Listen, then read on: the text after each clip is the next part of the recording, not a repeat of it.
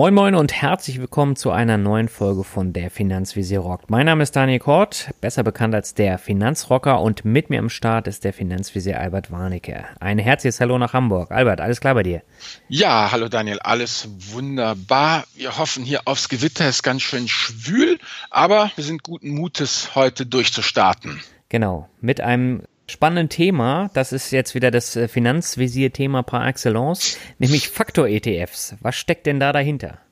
Ja, eigentlich geht es ja darum, normalerweise, wir kommen ja nachher noch zu einem Haufen Definitionen, das müssen wir da ein bisschen hin und her pingpongen. Mhm. Jedenfalls, worum es geht, ist letztendlich, dass man abweicht von der klassischen Marktkapitalisierung und eben bestimmte Faktoren wie Value oder die Größe, eben Small Caps oder Momentum und solche Sachen ähm, äh, ja, stärker bewertet. Mhm. Ähm, und ähm, hier unsere Vorstellungssprüche, da habe ich jetzt in dem Sinne mh, hm, keine coolen Sprüche von irgendwelchen Prominenten gefunden, sondern ähm, bei der Recherche habe ich eben eine Präsentation der Bayerischen Landesbank gefunden und ähm, ja, der hieß Megatrend Passivierung.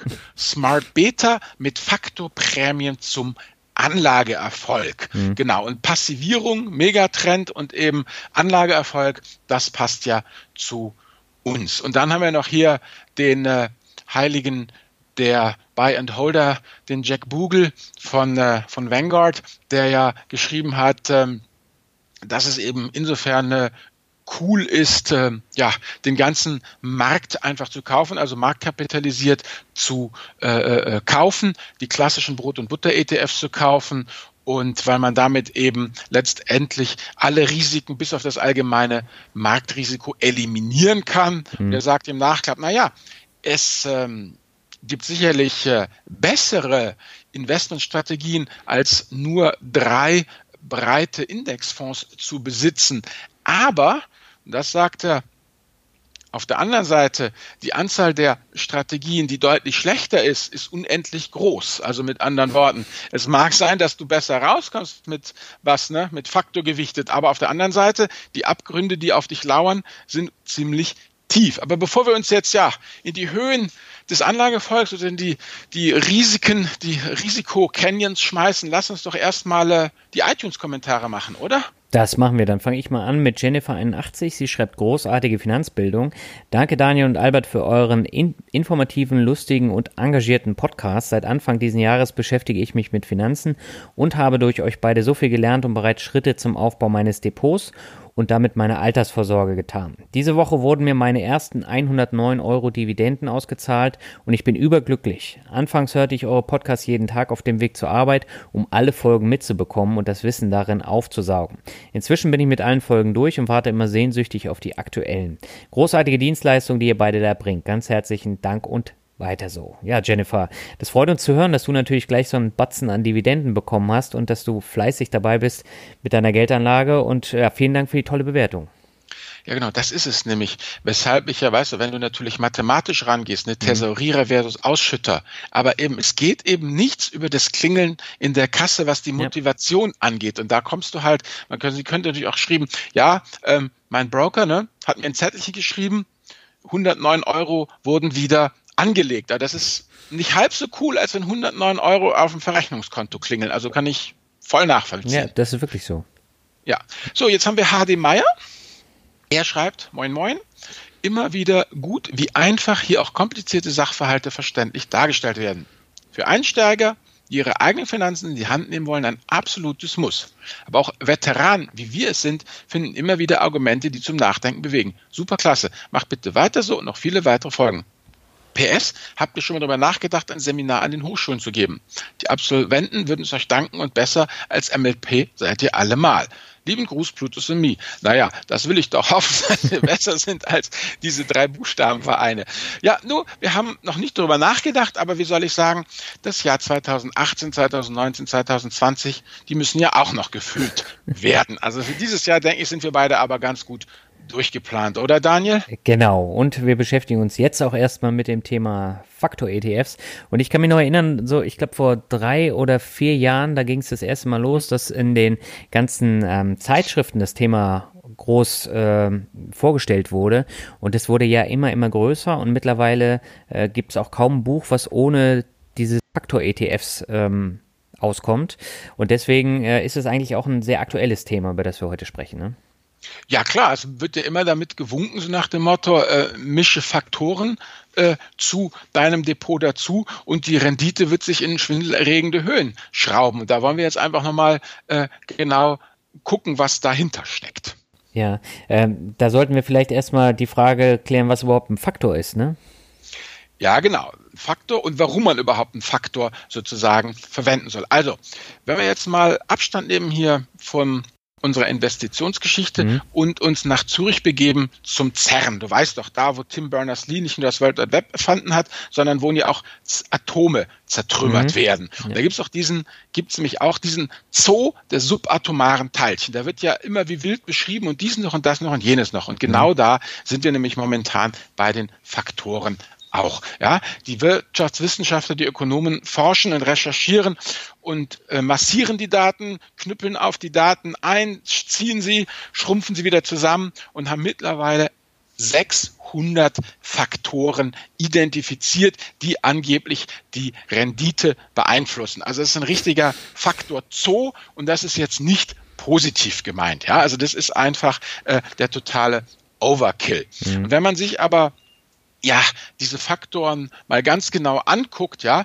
man da ganz streng drauf schaut, dann schmilzt eigentlich ja dieses Häufchen vom Marketing aufgeblasener Mount Everest auf ein ganz kleines Häufchen Substanz zusammen. Und eigentlich sind wir da hier im Rahmen unseres Podcasts ja bei Size, Value, Momentum, Quality und Profitability und das war's dann eigentlich noch. Term haben wir noch und das war's dann noch. Also das Zinsrisiko. Das mhm. ist es letztendlich, worüber wir nachher reden werden. Zum Thema Smart Beta, da muss man genau hingucken. Also auf der einen Seite ist es nämlich so, Jack Bogle ist da skeptisch und hier der wunderbare William Sharp, du weißt doch, der Erfinder der Sharp Ratio, ja, mhm. der sagt, wenn er Smart Beta hört, dann äh, macht ihn das krank und äh, nervt ihn brutal. Ähm, weil man könnte sozusagen man könnte eigentlich sagen, also Smart Beta ist nicht, nicht smart, es sind einfach nur also von der Marketing, von der Industrie raffiniert verpackte Faktorstrategien. Und wir wollen uns eigentlich eben auch deshalb eben gar nicht mehr so auf dieses Thema Smart Beta stürzen, sondern wir wollen das Ding einfach Faktor nennen. Und wenn man halt sich bestimmten Faktoren besonders aussetzt, dann ja, kann man halt mit einer Übergewichtung äh, doch hier äh, noch ein Plus machen. Mhm. Ja? Und das ist eigentlich der Trick, weil nehmen wir mal an, dieses Marktkapitalisierte, sage ich auch, ich kaufe mich jetzt in den Industrieländern an, ich kaufe mich jetzt in den Schwellenländern ein. Da habe ich aber halt nicht eine Diversifikation über mh, mm, den, ja, wie soll ich sagen, die Geografie und die Firmengröße. Wenn ich jetzt aber diese Faktoren mache, dann mache ich eben noch verschiedene Risikotöpfe auf. Also mit diesen Faktoren differenziert man über verschiedene Risikotöpfe. Dann hast du einmal eben den Risikotopf Beta. Ich denke, das solltest du nachher unseren, äh, ja, unseren Hörern gleich mal erklären, was eigentlich dieses Markt Beta überhaupt ist. Mhm. Und du hast eben dann die, den Risikotopf Small Caps, den Risikotopf Value und diese ganzen Geschichten. Mhm. Also das grundsätzlich und Wichtige ist eben, was ist eigentlich Beta, bevor wir über Smart Beta reden? Mhm. Also letztendlich geht es darum, ja, dieses Smart Beta wurde ja, ist die Basis, wurde gelegt bei dem CAPM, also diesem CAPM-Modell, das ist Capital Asset Pricing Modell. Da geht es einfach darum, Preismodell für Aktien. Wie wie schwanken Aktien mit dem Markt? Und hier der William Sharp hat letztendlich den Begriff Beta dafür genommen, dass wie schwankt ein Wertpapier mit dem Markt, ja. Mhm. Also machen wir mal äh, der allgemeine Markt halt, wenn du alles kaufst, ich ein ETF, der Markt breit reingeht, der hat per Definition einen Beta von eins, weil er ist der Markt. Punkt. Ja, das ist zum Beispiel der Vanguard Total Stock Market Index Fund. So, jetzt nehmen wir mal ein Beispiel. Du hast jetzt ähm, Beta größer 1, das bedeutet höheres Risiko. Also ein Beispiel, du hast ein Depot voll mit ähm, Tech-Stocks und das Beta hier ist 1,5. Wenn jetzt der Markt sich um 10% verändert, rauf oder runter, dann wird dein Depot sich um 15 Prozent verändern, nämlich 10 Prozent Marktänderung multipliziert mit dem Beta von 1,5 sind 15 Prozent. Ja? Mhm. Wenn du jetzt Langeweile im Depot hast, Beta ist 0,7, Markt schwankt um 10 Prozent, dann schwankt dein Depot nur um plus minus 7 Prozent. Und dieses Beta ist letztendlich das, was den Aktienmarkt vom Tagesgeld unterscheidet. Das ist eben das nicht wegzudiversifizierende Risiko, denn egal wie viele Aktien oder Fonds du besitzt, diese Schwankung des allgemeinen Marktes eben bleiben. Mhm. Und das ist das Fundament. Und mit diesem Modell, mit diesem Ein-Faktor-Modell kann man jetzt zwei Drittel der Performance-Schwankungen erklären. Ja, also wenn du jetzt also zwei Depots hast, das Depot 1 macht 10 Prozent pro Jahr, Depot 2 macht 13 Prozent pro Jahr, dann kannst du mit diesem CAPM-Modell zwei Prozent dieser Differenz erklären. Ja? Mhm. Aber durch die unterschiedlichen Betas der Depots. Sagst du, ja klar, guck hier, die haben ja einfach unterschiedliche Aktien und unterschiedliche Betas, kein Wunder, deshalb macht das eine 10 und das andere eben 13. Und 2% von diesen 3% kannst du erklären und die restlichen 1% sind unerklärlich. Mhm. Und jetzt sagen natürlich die aktiven Manager, das ist nicht unerklärlich, sondern das ist das Alpha, was wir Kraft unserer Genialität generieren.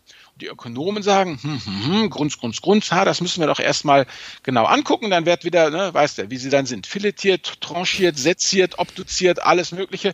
So, und dann haben sie nämlich aus diesem 1% nochmal einen ganzen Haufen Faktoren rausgeschüttelt und haben einfach festgestellt, hurra, hurra, hurra, wir sind jetzt beim Drei-Faktoren-Modell. Ja, Marktbeta, Size und Value. Aha. Dieses verbesserte Modell erklärt jetzt mehr als 90 Prozent der Renditephänomene. So, unsere Beispieldepots nochmal, ja. Da hatten wir wieder 10 Prozent, machte ja das Depot 1 und 13 Prozent machte das Depot 2. Und mit diesem CAPM erklären wir erstmal 2 Prozent dieser 3 Prozent Differenz durch die unterschiedlichen Betas. Und jetzt schicken wir Size und Value in die Schlacht und die holen nochmal 0,7 Prozent. Mhm. Und dann, was bleibt über? Erbärmliche 0,3 Prozent. Und die könnten dann entweder echtes Alpha sein, also die Fähigkeit des Managers, oder, und das ist das perfide, weitere noch nicht entdeckte Faktoren sein, ja? Die Luft wird jedenfalls immer dünner da oben. So sieht's aus. Also mir ist das jetzt alles schon wieder viel zu theoretisch, aber ich finde es lustig, dass du gesagt hast, wenn man Langeweile im Depot hat. Mit ETFs hast du doch generell Langeweile dann im Depot, oder nicht? Ja, aber du kannst es halt mit diesem Value kannst du noch ein bisschen, bisschen schrauben und machen und tun und versuchen, das eben zu, zu optimieren. Und das Wichtige bei diesen ganzen Geschichten ist ja, dass ja das Faszinierende, was mich an der Sache fasziniert, eigentlich dürfte es die Faktoren ja gar nicht geben. Mhm weil alles, was bekannt ist, wird ja, ne, auf, ist, wird ja sofort, äh, da stürzen sich alle drauf und wird sofort äh, nivelliert, ja. Das heißt, ähm, eigentlich ist es so, Faktoren sollten eigentlich aufhören zu existieren, nachdem sie entdeckt wurden, ja. Äh, und Spezialfaktoren, es gilt, es gilt übrigens für viele Faktoren auch, es gibt Spezialfaktoren, die sind halt nur gültig für bestimmte Zeiträume, ja, bestimmte Anlageformen, Bullen-Bärenmärkte und was weiß ich, so ein Zeug, ja. Aber wenn man wirklich guckt und wirklich anlegt äh, die Kriterien Beständigkeit, ja, dass man sagt, okay, so ein Faktor wie Size, Value, Momentum lässt sich wirklich über lange Zeitabschnitte beobachten und so ein Boom und in äh, Bastphasen, also in Stagnations-, Schwächephasen, in guten Phasen, ist weit verbreitet. Ja, also du findest eben einen Value-Effekt nicht nur in Amerika, sondern auch in Deutschland oder eben in Korea, ähm, unabhängig auch von der Definition. Das ist auch wichtig. Ja, also Value bleibt eben Value, egal ob du Gewinn Cashflow, Umsätze oder Kurs-Buchwelt-Verhältnis betrachtest, ja. Und mhm. das Entscheidende ist ja, und das ist eben die Pest der ETFs, es muss investierbar sein. Und die ETFs machen nämlich dieses diese Faktoren investierbar. Da wird einfach, die setzt diese Industrialisierung ein. Da wird einfach gesagt, ganz knallhart regelbasiert, so kommen wir gleich noch drauf, so und so sieht's aus. Und äh, dann setzen sich die Finanzingenieure hin, bauen das Vehikel zusammen und dann kannst du da eben für geringe Kohle investieren. Mhm. Und, und das finde ich immer am interessantesten, da steckt auch eine Menge Psychologie drin. Es muss irgendwelche logischen Erklärungen geben, warum dieser Faktor existiert und mhm. auch weiter existieren wird. Also das kann entweder risikobasierend sein, ja, dass man schon mal sagt, hier beim Small Caps, ja, die sind einfach nicht so richtig liquide, ja, da trage ich halt einfach das Liquiditätsrisiko, dass ich nicht rechtzeitig aus der Position rauskomme. Deshalb will ich eben ein Renditepremium haben oder ähm, eben dieser Klassiker aus der Verhaltensforschung, weißt du, dass äh, du zweieinhalb positive Ergebnisse haben musst, um ein negatives Ergebnis aufzuwiegen, rein mental, so wie wir gestrickt sind. Und deshalb bedeutet das nämlich, dass ja damit sozusagen irrationales Verhalten einfach typisch für, für einen Menschen ist und dass wir Menschen eben uns weiterhin so verhalten werden und dass deshalb ein Faktor eben erhalten bleibt. Mhm. Also ich finde es eigentlich letztendlich, was man schon mal mitnehmen kann, jetzt mal als Teil ja, wie soll ich sagen, als, als Teilquintessenz.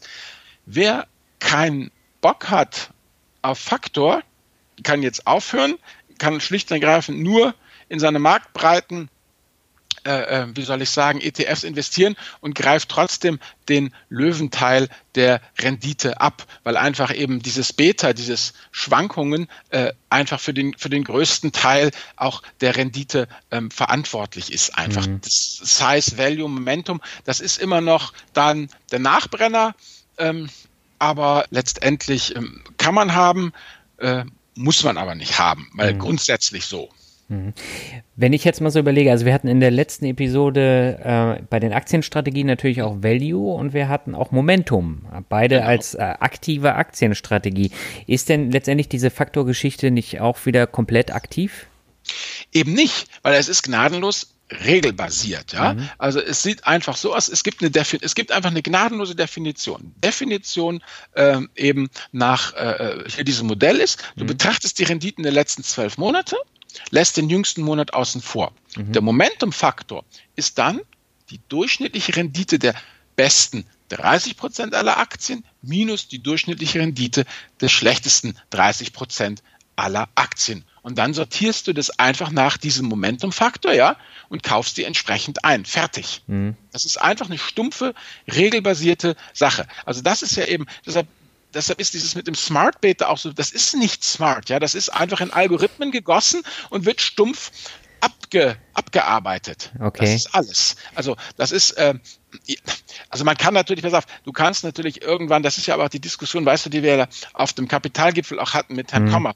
Wann ist passiv passiv und wie passiv, weißt du, wie tot muss ich da liegen? Also ist es verstößt es schon gegen das Passive, ähm, wenn ich ein Rebalancing mache oder wenn ich mir die ETFs aussuche? Also ich ja. meine, also muss schon was tun. Also das, das, das Wichtige für mich hier ist einfach, dass es keinen Fondsmanager gibt, sondern dass hier einfach, also Regeln einfach umgesetzt werden, stumpf, mhm. fertig. Okay. Also ich meine mich auch zu erinnern, dass äh, Jessica Schwarzer in ihrem Buch nämlich auch ein äh, MSCI World Quality was, glaube ich, äh, vorgestellt hat und mhm. da auch die Outperformance gegenüber einem normalen MSCI World vorgestellt hat und da wurde der einfach von 1650 Unternehmen auf 300 dann mal runtergebrochen. Genau, das ja. ist nämlich das nächste, wenn man sich das, da hast du absolut recht. Es gibt ja eine Menge äh, MSCI World, es gibt ja auch irgendwie Value, Momentum und ja, so. Genau, genau. Wenn man sich das anguckt, genau, in einem normalen MSCI World sind ja 1600 Firmen und das, was dann noch MSCI World und dann eben den Faktorname dahinter heißt, das sind eben teilweise Sachen, die wirklich, wie du eben sagst, die haben dann 300, 500, 600 ja, okay. Firmen sind da noch drin und das war's dann. Hm.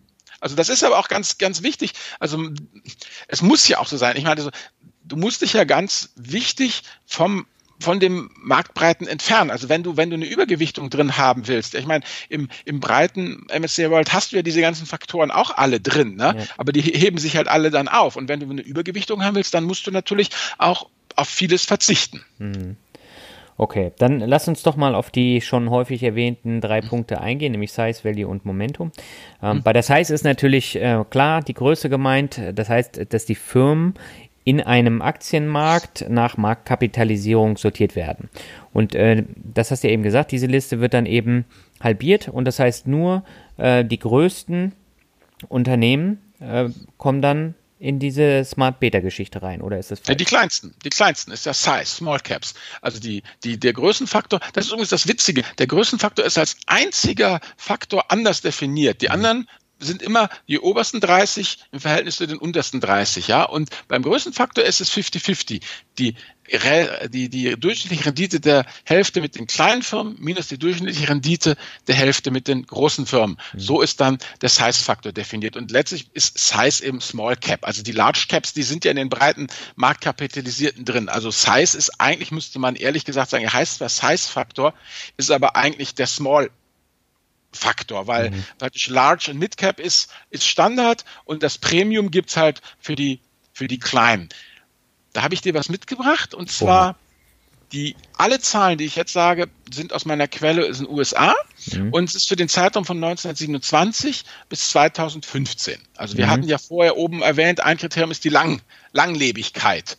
Also der Size-Faktor ist langlebig nachgewiesen. Das äh, langjährige Premium liegt bei 3,3 Prozent für eben den Small Cap Faktor pro Jahr. Mhm. Und im Vergleich dazu, ich sagte ja, wenn man darauf keinen Bock hat, dann nimmt man halt nur das Beta. Das allgemeine Marktrisiko, ja, das liegt für diesen Zeitraum bei 8,3 Prozent. Mhm. Also das siehst du schon, also der Löwenanteil geht dann doch ans, ans Beta. Und die Frage ist jetzt natürlich immer, warum? Ja, warum gibt's denn überhaupt? Ja, ich meine, wenn alle Welt, also seit 1927 wird der nachgewiesen, ja. Da hatten ja genug smarte Typen jetzt eigentlich drauf kommen können, das so auszubeuten, dass nichts mehr von dem, von dem Faktor übrig ist. Ist aber nicht. Ähm, sondern ähm, es ist einfach, ja, die Begründung, die dafür geliefert wird in der Literatur ist, dass eben kleine Unternehmen für ihr Eigenkapital mehr bieten müssen, da nur wenige Investoren überhaupt bereit sind, da zu investieren. Ja, also das Verhältnis von Leuten, die bereit sind, Geld zu geben, zu Firmen, die Geld brauchen, ist schlechter für die Firmen. Und ähm, klar, wenn dann mal die Fetzen fliegen, dann ähm, sind die eben nicht too big to fail, ja. Du erinnerst dich noch, wo war das hier, wo Herr Schröder da, Philipp Holzmann war das doch, weißt du, der Baukonzern. Mhm wo ja. Schröder gesagt hat, oh, kein Thema, ich rette euch. Ja, das wird, passiert halt nur bei den Großen. Die Kleinen gehen dann eben pleite. Und das bedeutet für mich als Investor natürlich erhöhtes Risiko. Deshalb will ich halt eben auch Kohle mehr haben. Hm. Und was interessant ist, ist eben diese Faktoren, die haben ja so viel noch so ihr Eigenleben. Zum Beispiel ähm, der äh, äh Size-Faktor, der ähm, ist prozyklisch. Der äh, äh gibt, wenn es halt richtig gut läuft, dann gewinnt er halt mächtig und in der äh, praktisch in, in der Best, wenn es runtergeht, dann verliert er auch stärker. Ja? Also mhm. der der ist immer, wie soll ich sagen, besonders volatil. Ja, der ist, der, das Risiko ist höher als der Markt. Also, ne, wenn es hochgeht, dann geht es richtig hoch. Und wenn es runtergeht, dann macht er aber auch richtig einen auf Tauchstationen. Mhm. Und bei Value, wie sieht es da aus? Value ist eben genau das, was du gesagt hast, wird eben definiert Book to Market, Buchwert durch die Marktkapitalisierung, dann Value Factor, ne? die, äh, die besten 30 Prozent minus die schlechtesten 30 Prozent, mhm. ist prozyklisch, hat geringe Korrelation zu den Faktoren Momentum und Quality und das Risiko ist vergleichbar mit dem breiten Markt, also Value schwankt so mit dem, mit dem Markt. Und ähm, die Hypothese für diesen Faktor, warum gibt es überhaupt diese Faktorprämie, ja? Mhm. Weil man sagt, die, ja, die Investoren gucken sich jetzt eben äh, Unternehmen an und sie meiden halt Unternehmen, denen es nicht so besonders gut geht. Und das sind ja meistens diese Value-Unternehmen. Also da wird dann immer, ja, dieser Recency-Faktor heißt es. Du sagst, psychologisch schreibst du das, was du gerade siehst, in die Unendlichkeit fort, ja. Mhm. Was also bedeutet, dass eben Google in den nächsten drei Jahren die Weltherrschaft übernehmen wird, ja, wenn die sich so weiterentwickeln und eine Firma, die unten am Boden liegt, die wird in spätestens zwei Jahren zerstört sein. Ja, die Sache ist eben, dass Google nicht in zwei Jahren die Weltherrschaft übernehmen wird und dass äh, diese Firma, die da so value-mäßig ein bisschen am Boden liegt, durchaus ja letztendlich besser wieder hochkommt, als die meisten Investoren eben das, das an ansehen und deshalb einfach äh, sind da eben höhere Renditen zu machen. Und es wird einfach gesagt, es ist auch ein Reputationsrisiko für den Fondsmanager, ja. Mhm. Also weil dann heißt er, ja, das habe ich Ihnen doch gleich gesagt, man soll nicht in ein fallendes Messer greifen, ja da, ja da, ja da, ne? Und dann steht er dumm da. Und äh, letztendlich sind das, ist das so eine Mischung eben aus, äh, ähm, aus Psychologie wieder und, und Risikobetrachtung. Mhm, okay. Dann kommen wir zu Momentum und da ist es ja tatsächlich so, das, was wir beim letzten Mal eben auch besprochen ja. haben, man nimmt die, die in den letzten zwölf Monaten am höchsten gestiegen sind ja. und geht davon aus, sie steigen auch noch weiter, beziehungsweise gibt es da dann auch die umgekehrte Variante, dass die, die am meisten gesunken sind, dann ähm, darauf gesetzt wird und dass sie wieder ansteigen oder gibt es sowas nicht? Hm, nee, das wäre dann Short gehen. Also eigentlich geht es wirklich darum, was, was schwungvoll nach, nach oben geht. Ja, aber das kannst das, du ja auch bei den Werten haben, die jetzt ordentlich nach unten gegangen sind. Nehmen wir mal ja. wieder VW und äh, ja, genau. da geht man davon aus, die steigen dann aber wieder. Das ist nur kurzfristig und dann geht man eben in Sonnewerte rein. Die haben ja dann kein Momentum, sondern das ist ja diese. Nee, die werden dann Value. Die werden dann Value. Ah, okay. Oder du machst halt, die werden dann Value, wenn sie unten sind. Also praktisch eine, also eine Aktie ist erst so ganz plump, eine Aktie ist irgendwie erst Momentum, ja. ja wenn sie dann halt kein Momentum mehr hat und runterkracht, dann wird sie Value. Okay. Also das ist nämlich genau das. Das ist prozyklisch, dieses Ding, ja. Mhm. Und das, das Geile am Momentum ist ja, wenn du dieses anguckst, ja, also das Beta, nochmal, waren ja 8,3 Prozent für den Zeitraum von 1927 bis 2015 in Amerika. Das allgemeine Marktrisiko 8,3 Prozent. Das langjährige Premium für Momentum, ja, liegt bei 9,6 Prozent. Mhm. Da will man doch sagen, ja, dann lass ich doch das Beta links legen und nehme nur Momentum. Ja. ja, aber das ist, aber wie soll ich sagen, das ist genauso, wie wenn du am Rummelplatz, ja, die schlimmste und grausamste äh, äh Achterbahn wählst, ja, weil Momentum ist besonders zyklisch. Also wenn das Trendfolgesystem dann zusammenbricht, dann bricht es auch besonders gründlich zusammen. Also die Ökonomen umschreiben das höflich mit niedrige Korrelation zum Value-Faktor. Mhm. Das heißt, wenn Momentum nicht mehr zieht, dann geht Value und wenn Value nicht geht, dann hast du halt Mo Momento, ja. Mhm. Also das ist einfach die Geschichte, da äh, äh der Momentum ist äh, ja, macht dich glücklich, wenn Momentum geht, dann hast du nämlich richtig fett was im Depot drin. Aber wenn Momentum aufhört, Momentum zu sein, ja, dann siehst du halt alt aus. Mhm. Aber Albert, ich merke gerade, äh, warum du mit dem Finanzvisier seit über drei Jahren über dieses Thema schreiben kannst, weil diese passiven Beta-Geschichten, äh, die geben ja eine Menge her, ne? Ja, ja, da kann man wunderbar, kann man da noch, noch gewaltige Dinge machen. Und wie gesagt, nochmal ganz kurz zum Nachtragen. Das edle Value, das bringt halt ein langjähriges Premium von, von 4,8. Äh, das haben wir Size praktisch 3,3, 4,8 für Value, 9,6 für Momentum. Und dann haben wir noch, ja, die Rentabilität, Quality, diese ganzen äh, Geschichten, die bringen halt letztendlich ein Premium von, von gut drei Prozent, ja. Mhm. Und äh, da geht's halt eben darum, wie das, was du ja auch schon gesagt hast, da hast du halt ähm, verschiedene Definitionen. Äh, aber letztendlich geht's bei all diesen Definitionen, bei der Unternehmensrendite, der Bruttogewinnspanne, Bruttorentabilität, all diesen ganzen Geschichten geht's letztendlich immer darum, wie fix wird das Lager gedreht, wie schnell äh, kann das, was die Firma produziert, zu, zu Geld äh, gemacht werden. Also es mhm. geht einfach wirklich eben Wachstumswerte zu erwartende Cashflow und solche Geschichten. Das bedeutet eigentlich, ähm, ja, dass man äh, hier in äh, äh Firmen investiert, die halt wirklich eben besonders profitabel sind und eben äh, äh, äh, ja deren Cashflow von von hoher Qualität ist. Das heißt, bloß wenn es mal ein bisschen rumpelt in der Wirtschaft, wird das nicht gleich runtergehen und solche Geschichten. Also das mhm. sind eigentlich so mal die die die wichtigsten äh, äh Faktoren. Für die gibt's übrigens alle auch MSCI Worlds. Mhm. Und dann habe ich noch einen letzten habe ich noch mitgebracht. Und das ist äh, Term heißt der. Das mhm. ist eigentlich für Anleihen. Also du kannst sogar bei Anleihen Faktor Investing machen. Wusstest du das? Nee. Also ich habe das neu. auch nicht. Ja, mir auch. Das habe ich bei den Recherchen gelernt. Also letztendlich geht es darum, es ist für Anleihen und es ist definiert als die Rendite von 20-jährigen US-Anleihen, also letztendlich von ganz langen langfristigen Anleihen minus die Rendite von ein Monats Treasury Bills, also jetzt auf die USA bezogen. Also letztendlich ist es äh, definiert als die Rendite äh, für das, was für ganz langlaufende Anleihen bezahlt wird, abzüglich eben den risikolosen Basiszins. Und da werden eben die ein Monats äh, äh, äh ja, wie nennt man das? Termingeld ist das ja letztlich, diese Treasury Bills. Also die werden in einem Monat fällig und dann kriegst du die Kohle zurück. Und das war immerhin in den USA zweieinhalb Prozent pro Jahr zwischen 1927 und 2015. Also gar nicht so schlecht. Mhm. Ja, bist du bezahlt dafür, dass du eben deine Kohle auf 20 Jahre Uncle Sam gibst. Okay. Jetzt habe ich mal eine blöde Frage. Vielleicht ist sie auch gar nicht so blöd. Wenn ich das jetzt so höre und wenn ich jetzt so die Werbesprüche von bestimmten Robo-Advisern auch nehme, ich meine, mhm. Scalable hat ja auch so eine Risikoeinstellung im, äh, im Angebot und äh, da kann man dann auch auf solche Beta-Geschichten zurückgreifen, oder? Genau. Na, bei Scalable ist ja noch ein bisschen anders. Die schieben das ja noch die ganze Gewichtung dynamisch hin und her. Aber genau, du hast recht, diese Robos werben ja dann auch eben, ja. legen sie sich da was rein. Ja, pass auf, jetzt will ich dir eine Geschichte erzählen zu diesem Faktor Investing. Okay. Also der gute Sir Value. Sir Value liegt rum am Strand der Copacabana, pfeift sich die Kaipis rein, ja. Und ja, und liegt da rum und lässt sich's gut gehen und irgendwie, du hast jetzt Value-Aktien in deinem Depot, ne? Mhm.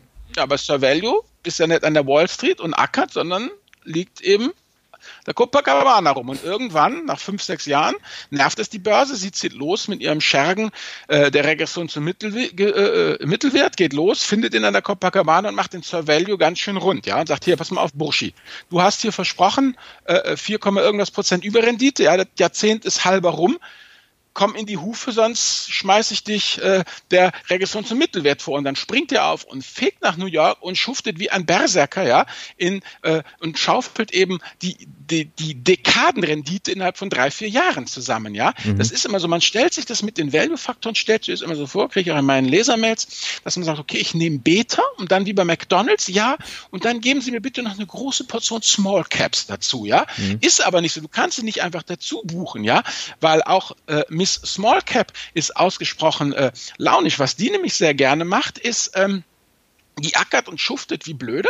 Und dann schreiben die ganzen Investment-Pornografie-Zeitungen, ja Mensch, Smallcap ist Wahnsinn und super und das geht wie Schmitz Katze.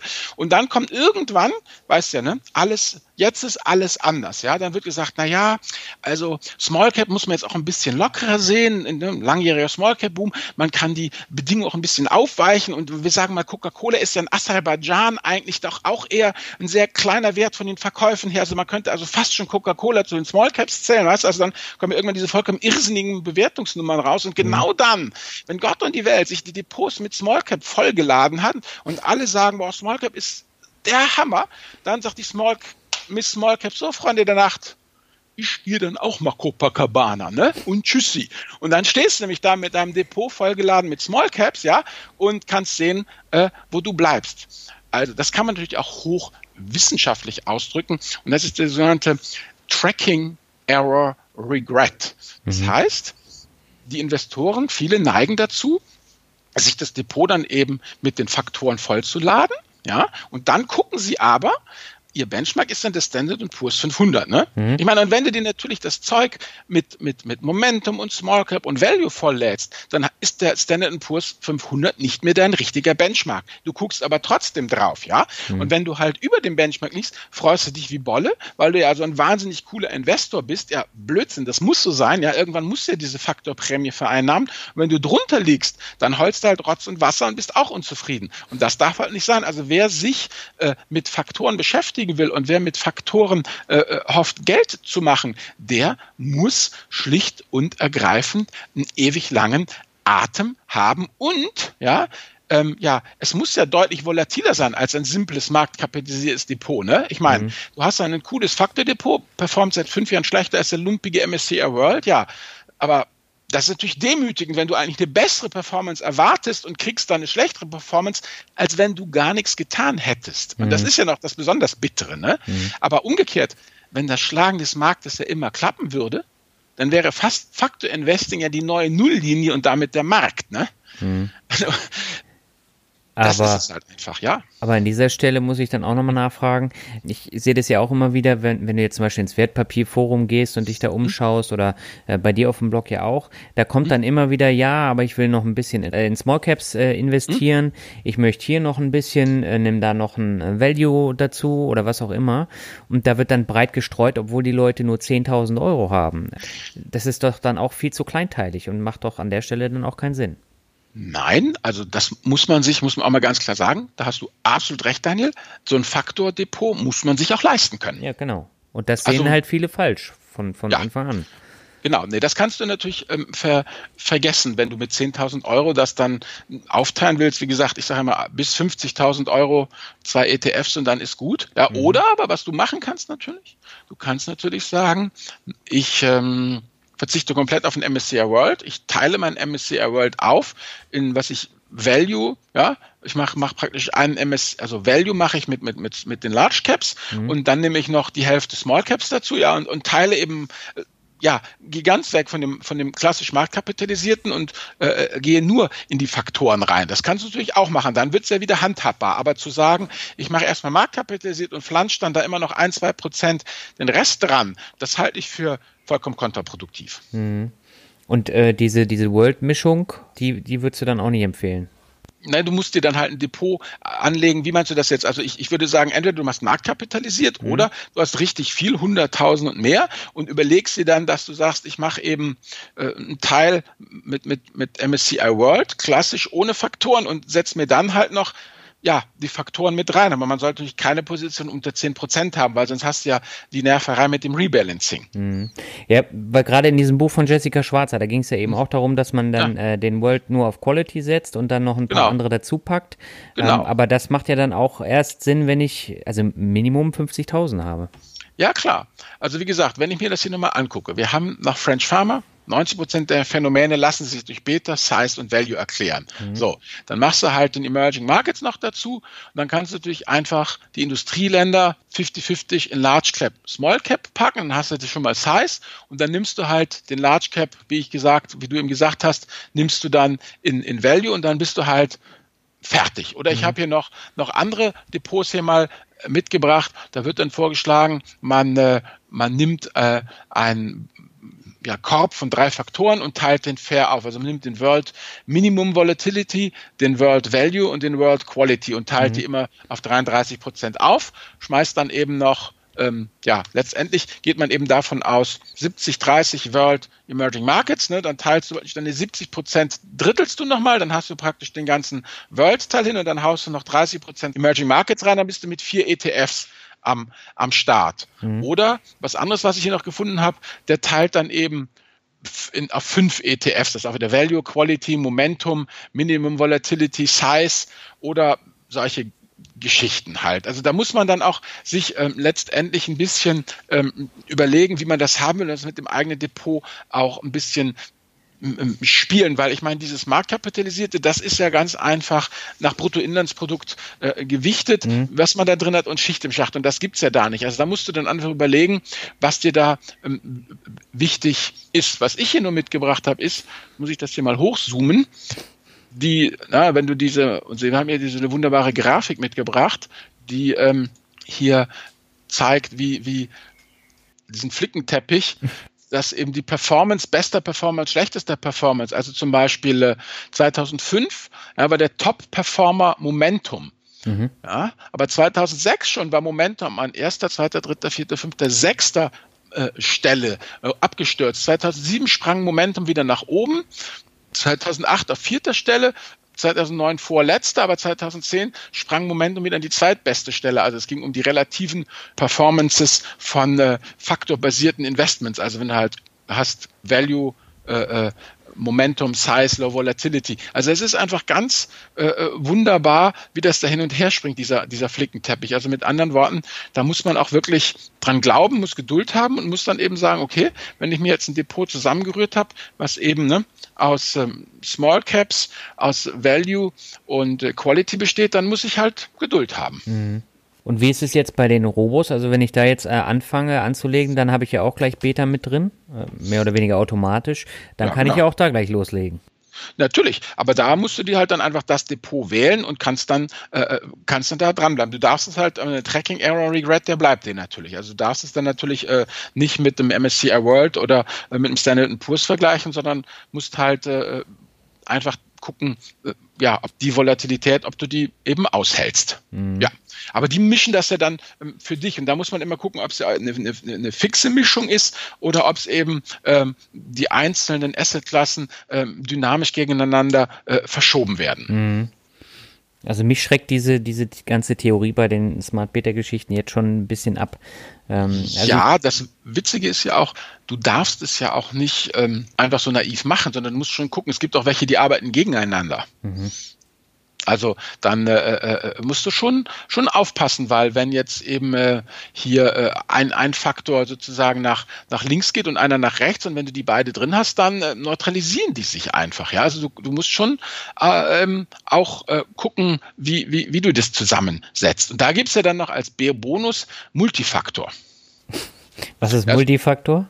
Na genau, es gibt hier MSCI World, gibt es klassisch marktkapitalisiert, hm. World Momentum, World Growth, World Quality, World Value, World Small Caps oder World Multifaktor. Und ich zitiere jetzt, dieser Index möchte ja die Exposure zu vier, also möchte dich vier Faktoren aussetzen. Also wird, kriegst du gleichzeitig eine Impfung gegen Mumps, Masern und Röteln, will sagen Value, Momentum, Quality und Low Size sind da in einem drin. Mhm. Ist manchmal gar nicht dumm, weil wie ich schon sagte, ein Fonds, der erst Momentum hat und dann Value ist, wenn du dann einen Fonds hast, der das kombiniert, ja, dann ist es nicht so, dass es ja dann der eine Fonds verkauft, müsste es ja dann verkaufen. Ne? Der Momentum-Fonds muss praktisch eine Aktie, die kein Momentum mehr hat, mehr loswerden und der andere Fonds muss sie dann reinkaufen, heißt das sozusagen mal Transaktionskosten. Also diese Multifaktor-Fonds können durchaus äh, sinnvoll sein, aber man muss da schon ganz genau hingucken, weil, und das ist eben das große Problem, was ich persönlich mit diesem Smart Beta habe,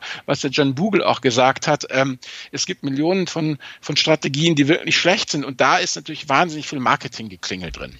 Natürlich, das hast du aber immer. Das hast du ja generell ja. auch ähm, genau. bei, bei der passiven Geldanlage, bei ETFs als solches. Und das ist ja auch das Problem, was du jetzt auch in den ganzen Zeitschriften hast. Da ist ja Smart Beta das nächste große Ding und da wird dann immer erklärt, welche Vorteile man hat. Aber mhm. das, was du jetzt er erläutert hast, habe ich da noch nie gefunden. Ja, das ist es. Aber was ich faszinierend finde, ist, dass mittlerweile die Multifaktoren-ETFs, ja, die kosten zwischen 0,4 und 0,5 Prozent. Mhm. Und die Single-Faktor-ETFs kosten aber eigentlich mehr oder minder das gleiche wie die klassisch marktkapitalisierten. Ja, also Kostengründe zumindest. Es gibt eigentlich keine Kostengründe mehr, die gegen ein Engagement in Smart Beta ETFs sprechen. Äh, die Fondsmänner scheinen also die deutlich höheren Umschlagskosten wirklich im Griff zu haben, weil ich habe mal ein bisschen recherchiert. Wenn du dir den MSCI World nimmst, ja, Turnover der letzten zwölf Monate, jetzt halte ich fest, beim World 2,3 Prozent. Also 2,3 mhm. Prozent des Inhalts des MSCI World wurden in den letzten zwölf Monaten ausgetauscht. Beim Value waren es 17 Prozent. Ui. Ja, jetzt pass auf. Und jetzt, mein Freund, jetzt reden wir über Momentum. Da wurden 150 Prozent ausgetauscht. Das heißt, die haben nicht nur alles ausgetauscht, sondern die Hälfte dann nochmal. Ja gut, das ist aber kein Wunder, weil das ändert sich ja das Momentum. Genau, aber das ist ja eine mörderische Turnover-Rate und trotzdem kostet ein Single-Faktor Index, Momentum eben ähm, eigentlich nicht mehr als der Marktkapitalisierte. Das bedeutet also, dass letztendlich die Trading-Kosten der Institutionellen so weit gesunken sind, dass sie das zu dem Preis anbieten können. Mhm.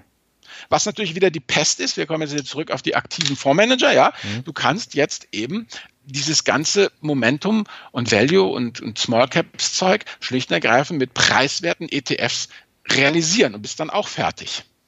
Das ist jetzt quasi eigentlich auch dein Fazit, oder? Mehr oder minder. Und das andere Fazit ist eben, dass man wirklich ähm, immer wissen muss, diese Faktorpremiums wurden nachgewiesen bis jetzt. Mhm. Und ähm, die Wissenschaft ist da eigentlich auch ganz äh, optimistisch, dass sie uns auch noch eine gewisse Zeit erhalten bleiben.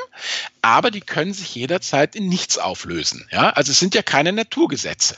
Mhm. Also das muss man einfach sagen. Ja, also ähm, obwohl ich, wie soll ich sagen, als äh, ja mit unserer Lebenserfahrung, denke ich mal, kann man schon sagen, ähm, ich bin auch der Meinung, dass die Faktorprämie uns noch lange erhalten bleiben, weil sie doch sehr oft auf Irrationalitäten auch äh, beruhen, ja. Und der Mensch ist ja nun mal perfekt ausgerüstet, alle Fakten zu kennen und danach vollkommen schwachsinnig zu reagieren. Also so sind wir Menschen ja nun mal verkabelt. Also von daher dieses rationale Verhalten, dass man sagt, das müsste doch eigentlich nicht sein. Dann guck dir die Raucher an, die wissen auch, dass es schädlich ist und hören nicht auf zu rauchen, ja. Aber so ist es halt, ne? Aber ich würde sagen, man kann an Faktorprämien verdienen, ja. Man braucht drei Dinge. Geduld, eiserne Nerven und ein genügend großes Depot. Das war jetzt das Wort zum Sonntag, Mensch. Aber ich, du kannst ja bei diesen Faktor-ETFs nicht diese komischen äh, gesundheitsschädigenden Bilder wie bei den Zigaretten heranpappen. Nee, das muss man als mündiger Finanzier schon, schon einfach selber eben äh, wissen. Und man darf sich auch nicht verrückt machen lassen von dem Marketing-Geklingel. Ja, aber da kann man gar nicht oft genug drauf hinweisen. Ja, ne? ja. also Smart Beta ist nicht smart, Smart Beta ist die, die Industrialisierung des Alphas der aktiven Fondsmanager. Das, was aktive Fondsmanager noch als Alpha mal ausgegeben haben, als echte Überrendite, wird jetzt erkannt, dass das nichts weiter sind als Faktoren. Und Faktoren kann man halt in Algorithmen pressen und diese Algorithmen kann man preisgünstig im Investmentvehikel ETF anbieten. Also mehr ist das nicht. Und mir erzählen die meisten Leute immer, aktive Geldanlage wäre so kompliziert. Also die, äh, diese Geschichte finde ich noch viel extremer. Ja, wir haben ja noch das Sharp Ratio als ja. Finanzbericht der Woche. Dann äh, leg mal los. Ja, also letztendlich ähm, geht es ja beim äh, Sharp Ratio darum, ähm, rauszufinden, wie die risikoadjustierte Rendite ist. Ich meine, du kannst dich ja vollladen, weißt du, mit, äh, mit, mit Risiko, ja, mhm. und dann auch eine tolle Rendite kriegen. Aber dann ist eben die große Frage, ähm, ob das nun auch wirklich äh, der ja die beste Art und Weise ist. Die Grundidee ist eigentlich, die Anleger wollen Rendite ohne Schwankungen haben. Schwankung, Volatilität. Wenn du zwei Fonds hast, ja, der, äh, die beide zehn Prozent plus machen, einer schwankt plus minus zehn Prozent, der andere schwankt plus minus 15 Prozent. Ja klar, dann kaufe ich natürlich den, der plus zehn Prozent schwankt, fertig, ja.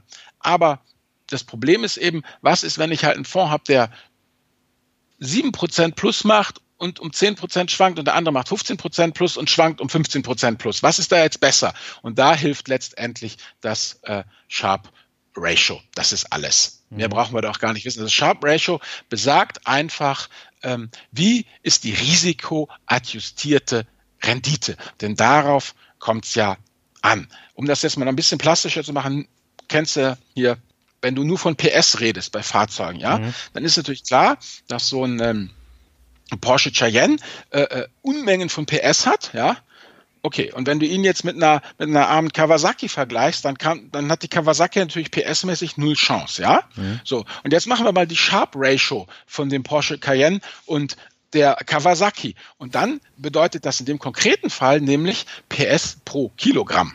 Mhm. Und dann sieht es nämlich ganz anders aus, ja. Dann kann nämlich die kleine leichte Kawasaki mit 100 PS äh, durchaus hervorragend, ja, abschneiden und dieses Zwei-Tonnen-Monster vom Porsche äh, sieht dann vielleicht gar nicht so gut aus. Also darum geht's letztendlich. Es geht nicht einfach nur um die PS, also um die Rendite, sondern man muss das Risiko eben in unserem Beispiel die Kilogramm, äh, die die Maschine wiegt, dazu ins Verhältnis setzen. Und dann, dann kann man vergleichen und dann wird ein Stiefel draus. Okay, das hast du jetzt sehr anschaulich erläutert. Dann kommen wir als letztes doch zur Medienempfehlung. Ich meine, die hast du auch in der letzten Folge schon mal vorgestellt. Nur ganz kurz. Nur also letztendlich, kurz, ja. ja. Also ich mache es jetzt auch ganz kurz. Das sind zwei englische Publikationen. Beide sind von Andrew L. Birkin und Larry E. Swedrow. Die Jungs ähm, sind wirklich sehr gründlich, sehr genau und die haben sich halt mit diesem Thema Smart Beta und eben Alpha äh, beschäftigt. Und das Buch sind leider beides englischsprachige Bücher, ähm, aber ich habe im deutschsprachigen Raum wirklich nichts nichts Brauchbares gefunden dazu. Die, die finde ich sehr gut, sind auch gar nicht so schwer äh, zu lesen. Das eine Buch ist eben Your Complete Guide to Factor-Based Investing. Das ist wirklich wahr. Also es ist schon ein sehr kompletter Guide und ich denke, wenn man den durch hat, dann ist man auch ziemlich fit in der Sache. Und das andere ist eben The Incredible Shrinking Alpha. Das ist ja das, was ich sagte, dass eben letztendlich die Finanzökonomen mit ihrer Berechnung immer mehr Beta aus dem Alpha rausbrechen und zeigen, das sind einfach nur Faktoren. Und fertig ist die Laube. Ja, das klingt sehr spannend. Ähm, also ich glaube, ich fühle mich jetzt gerade wie, wie der unbedarfte Hörer, der jetzt da in, in die Smart Beta Folge reingeschlittert ist. Mhm. Aber am Ende der Folge muss man natürlich auch sagen, wir können ja nicht immer nur über das Heiraten sprechen, ne? Nee, das ist ja im Vergleich zum Heiraten macht das ja, oder zum Scheiden macht das ja viel weniger Schmerzen. Aber ganz ehrlich, ja, du hast recht, Daniel, das war bestimmt eine ganze Menge, aber das Coole ist ja auch, was uns ja unsere Hörer und Hörerinnen noch öfters sagen, dass die ja alle über Geräte mit dem Rückspulknopf verfügen. Dann hört man sich halt bestimmte Passagen nochmal an oder guckt sich die Bücher. Und mir geht's einfach nur darum, dass einfach klar ist, dass dieses Smart Beta Zeug durchaus auf wissenschaftlichen Grundlagen basiert, mhm.